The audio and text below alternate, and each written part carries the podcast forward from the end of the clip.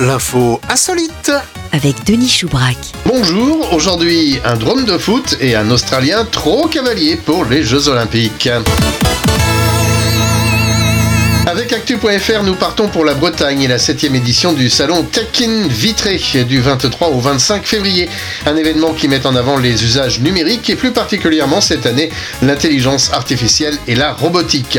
Parmi les conférences et ateliers possibles, il y a l'activité Drone Soccer, une discipline inventée en Corée du Sud en 2016 avec des règles très simples. Les drones se trouvent dans une cage de 50 mètres carrés ressemblant à un terrain de football. À l'extérieur, deux équipes de trois joueurs pilotes sont aux d'un drone attaquant, un drone défenseur et un drone ballon. Objectif inscrire le plus de buts en faisant passer le drone ballon de son équipe dans le donut adverse, l'équivalent du but.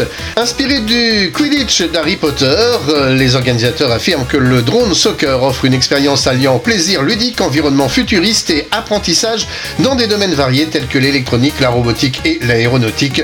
Une activité qui, en plus ne nécessitant pas de balai volant, est accessible à tous.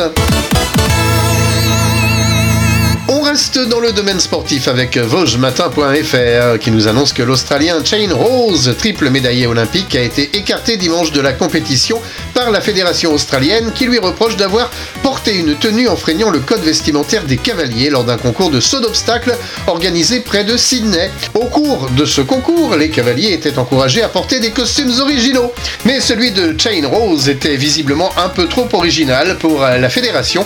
Il faut dire que le champion était pour l'occasion vêtu d'un maillot de bain mankini orange fluorescent popularisé par le film Borat. Le cavalier quinquagénaire se dit euh, désolé s'il a offensé qui que ce soit. Quant à la fédération, elle précise qu'il n'y a pour le moment ni suspension ni sanction, juste une mise à l'écart de plusieurs jours, le temps d'examiner la question. Shane Rose espère donc reprendre rapidement son entraînement en vue des Jeux Olympiques de Paris et il a pour cela le soutien de nombreux autres athlètes australiens. Bon, ces derniers sont peut-être intéressés par une super fête du slip après la compétition. Tenue correcte exigée pour moi qui repart à la recherche de nouvelles drôles d'infos pour la semaine prochaine. Au revoir.